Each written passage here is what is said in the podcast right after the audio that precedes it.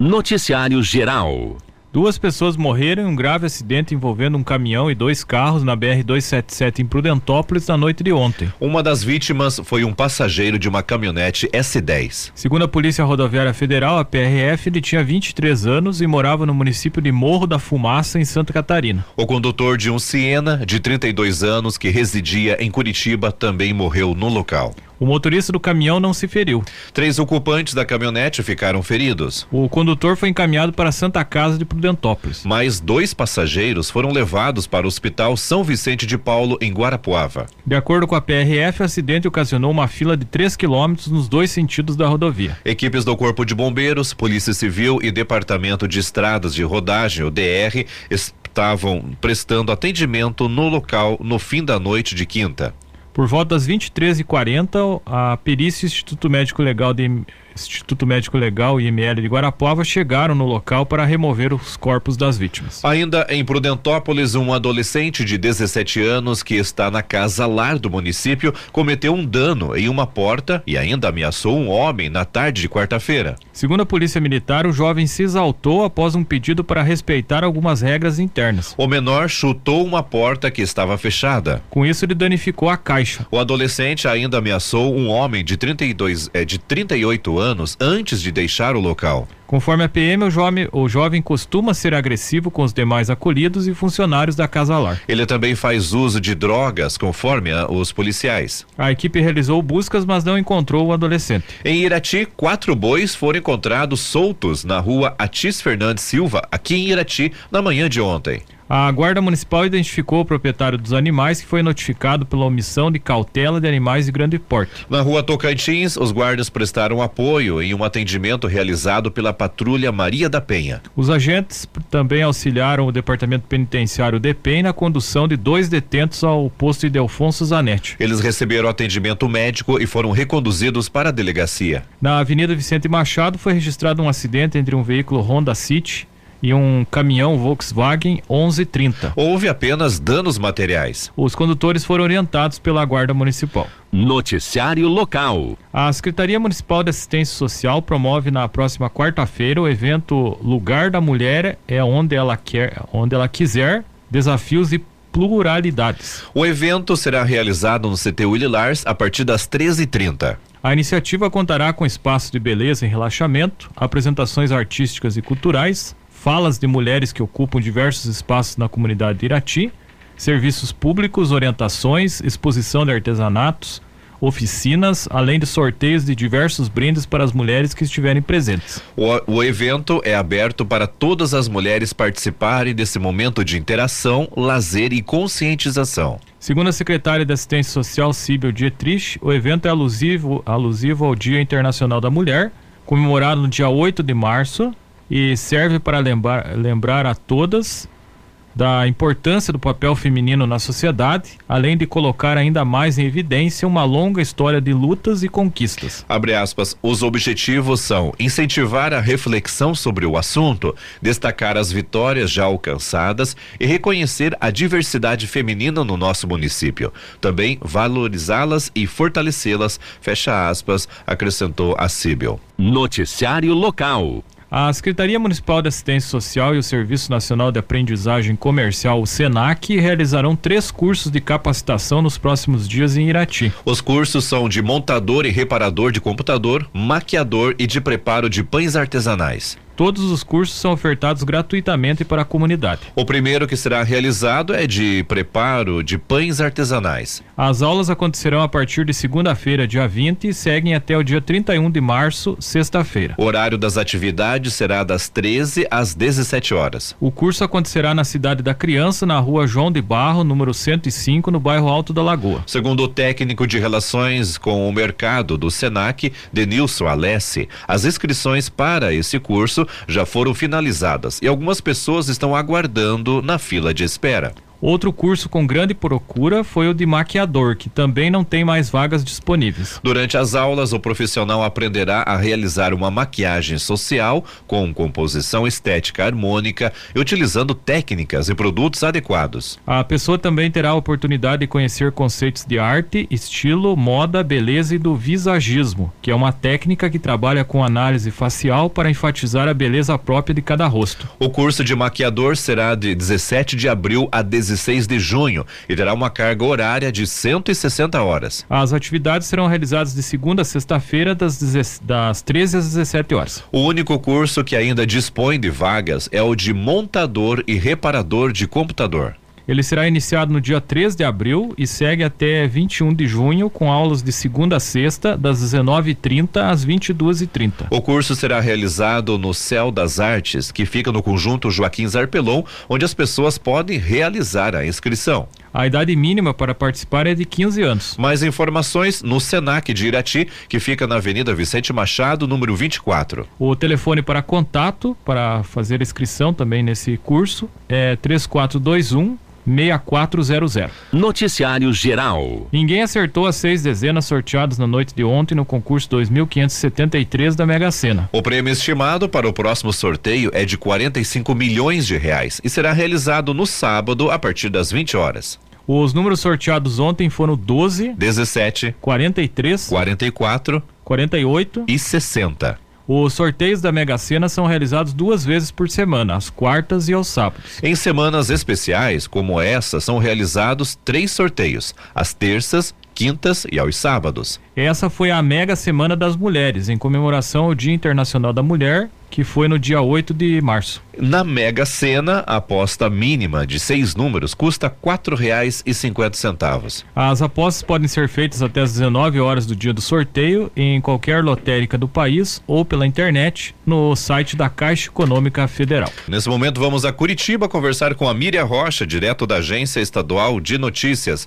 Destaque de hoje: Investe Paraná credencia escritório em Seul para fomentar negócios com a Coreia do Sul. Conta pra gente, Miriam. Olha, Juarez, a Coreia do Sul ela é o sexto país aí a ter uma representação comercial paranaense no exterior, chancelada pela Invest Paraná, a agência de captação de negócios do estado e vinculada aí à Secretaria Estadual de Indústria, Comércio e Serviços. Bom, o anúncio ele foi feito nesta semana durante missão oficial liderada pelo governador Carlos Massa Ratinho Júnior ao país asiático para captar novos investimentos.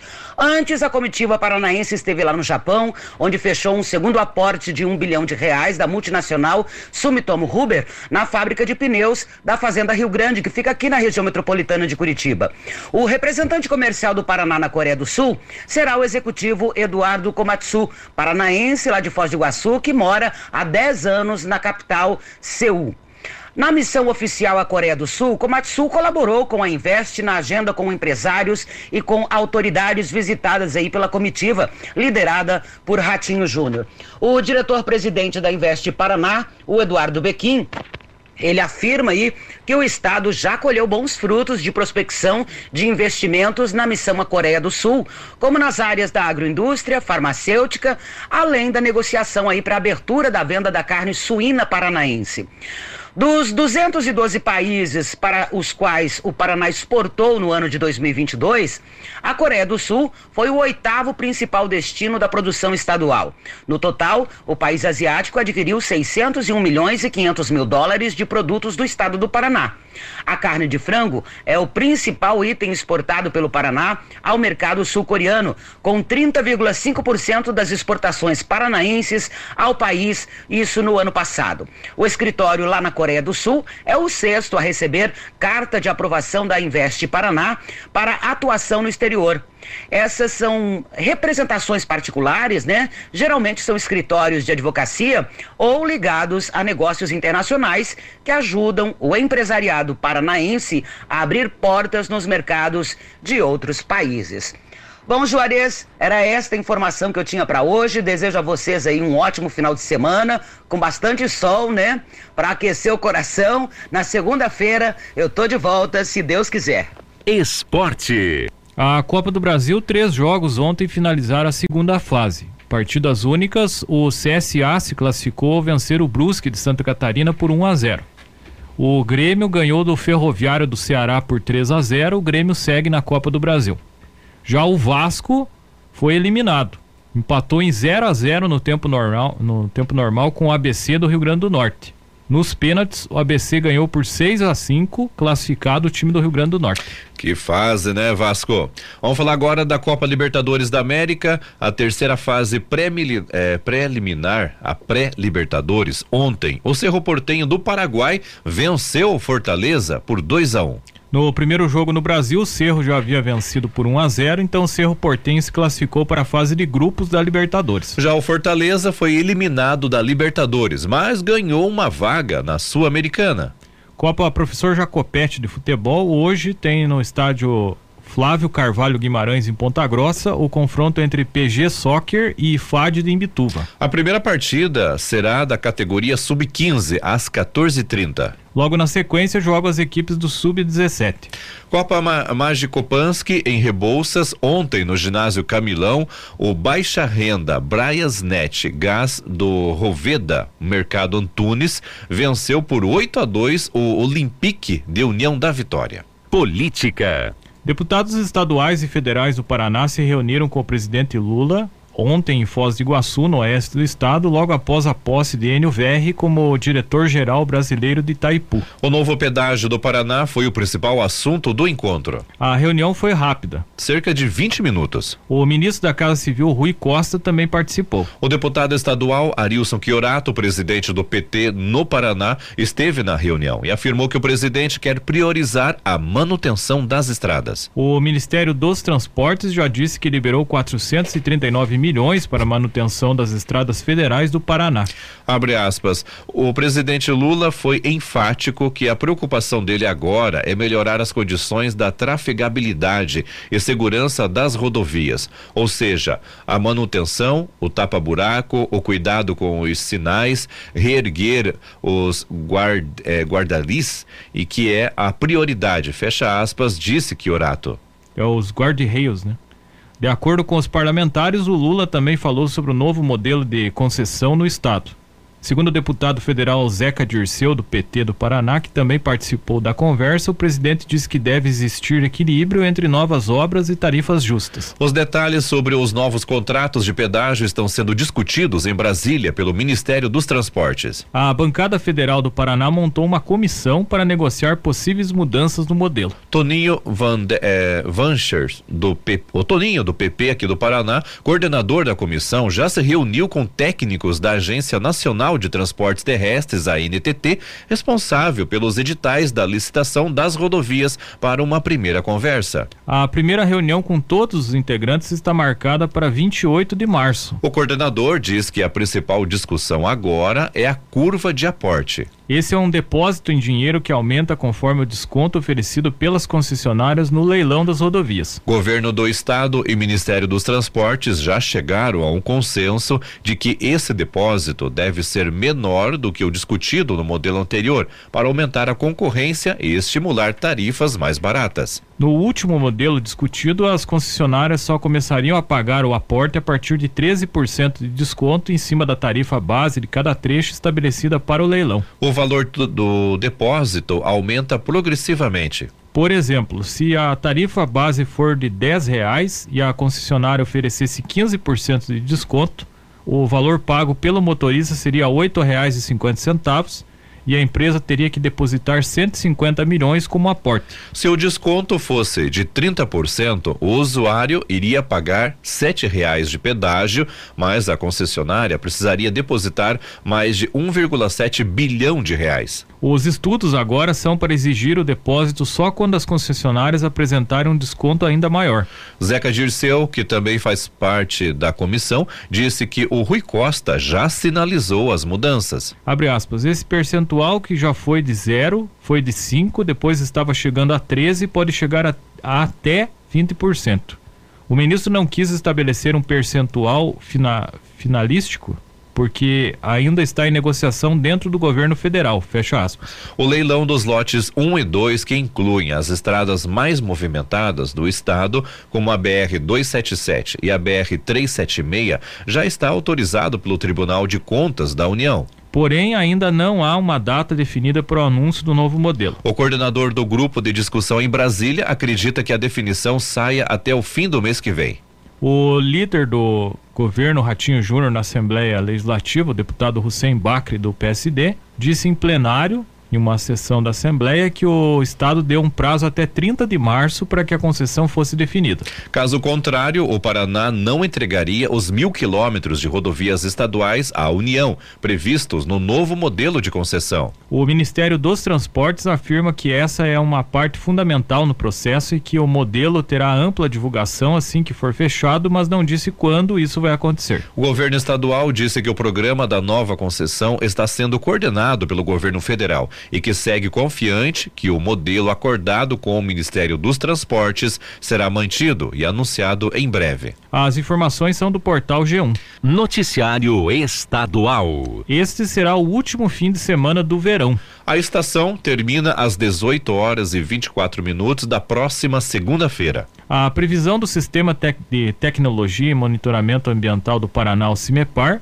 é de sol na maior parte do estado hoje, sexta-feira. Para amanhã, o tempo fica firme em todo o estado e assim fica até a próxima semana. O verão no Paraná foi marcado pelas chuvas. Apesar de ser tradicionalmente a estação com maior pluviosidade, a quantidade dessa vez surpreendeu e provocou muitos transtornos aos paranaenses. Foram enchentes, deslizamentos que provocaram bloqueios de rodovias afetadas até o momento e problemas para a agricultura. As chuvas ainda mantêm o volume de colheitas aquém da expectativa, das expectativas iniciais, apesar de um certo ganho nesta semana. A soja teve acréscimo de mais de um milhão de hectares colhidos, elevando de 30 para 48% o percentual retirado dos campos. Em média, esse percentual deveria ser atingido na semana anterior. Apesar do fluxo em meia pista em dois pontos da BR-277 na região do litoral, o porto do Porto de Paranaguá segue operando normalmente. A empresa pública Portos do Paraná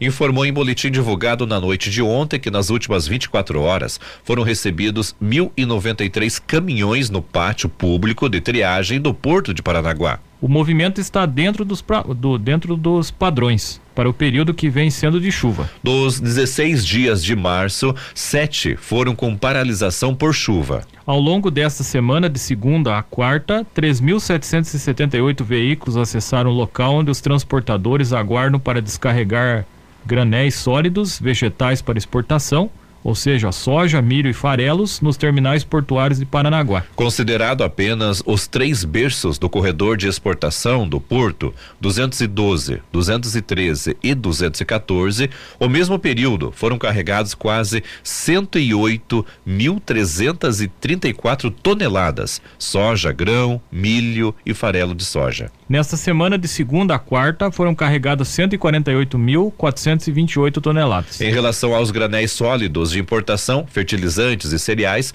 foram descarregados cerca de 22 mil toneladas nas mesmas 24 horas, considerando apenas os cais comercial do Porto de Paranaguá.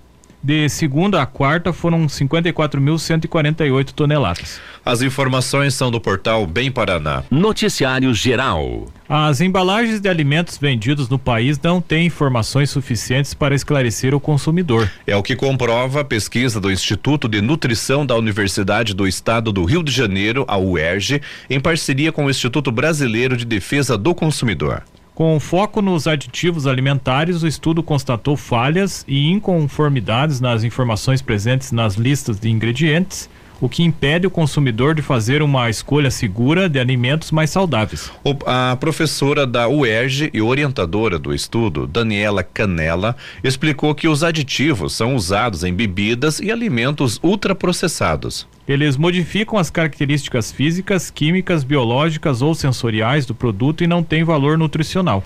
Presunto, salsicha, pães empacotados, refrigerantes, bebidas lácteas e margarinas fazem parte da enorme lista de industrializados que recebem aditivos intencionalmente, desde a fabricação até a embalagem. A professora alertou que os ultraprocessados estão relacionados a uma série de doenças crônicas como obesidade, hipertensão, diabetes, câncer e a doença inflamatória intestinal. Com base nas evidências científicas da pesquisa, a orientadora defendeu a necessidade de o país ter uma legislação que melhor informe o consumidor. Segundo Daniela, a pesquisa foi encaminhada à Agência Nacional de Vigilância Sanitária Anvisa quando ficou pronta ainda em 2021 mas que não houve diálogo. Agora acredita que o assunto volte a ser discutido, inclusive com a participação da sociedade civil e, da, e dos profissionais de saúde. Em nota, a Anvisa informou que considera importante o aprimoramento das regras para a declaração dos ingredientes utilizados nos alimentos, incluindo os aditivos alimentares. Em que o tema está e que o tema está nas discussões sobre rotulagem geral, cuja regulamentação é harmonizada no Mercosul. O artigo sobre a pesquisa foi publicado em fevereiro deste ano na Revista de Saúde Pública, periódico científico editado pela Universidade de São Paulo, a USP. As informações são da Agência Brasil. Noticiário Geral. O plenário da Câmara dos Deputados aprovou ontem um projeto de lei do deputado Fred Costa, do Patriota de Minas Gerais, que obriga pet shops, clínicas veterinárias e estabelecimentos semelhantes a fixarem em suas instalações cartazes que facilitem e incentivem a doação a adoção de animais domésticos. O texto será enviado para análise do Senado. A polêmica acerca do projeto foi sobre o custo para as empresas de pet shops e veterinárias. Porém, o relator da proposta, Célio Studarte, do PSD do Ceará, disse que a intenção não é trazer custos e os cartazes podem inclusive ser feitos à mão. O objetivo da proposta, segundo o autor do projeto, é reduzir o número de animais abandonados nas ruas sujeitos à violência humana a incidência de zoonoses e acidentes de trânsito. Abre aspas, devemos sempre lembrar que antes de serem coisas de propriedade humana, os animais são seres vivos, fecha aspas, justificou. De acordo com o texto aprovado, o cartaz deverá conter o nome da instituição responsável pela oferta, ONG ou entidade defensora dos animais, telefone e e-mail para contato e informações sobre a importância da adoção responsável de animais e os seus benefícios. Os animais deverão ser entregues para adoção vacinados e vermi, eh, vermifugados cabendo os custos aos adotantes ou às instituições responsáveis pela adoção. As informações são da agência Câmara.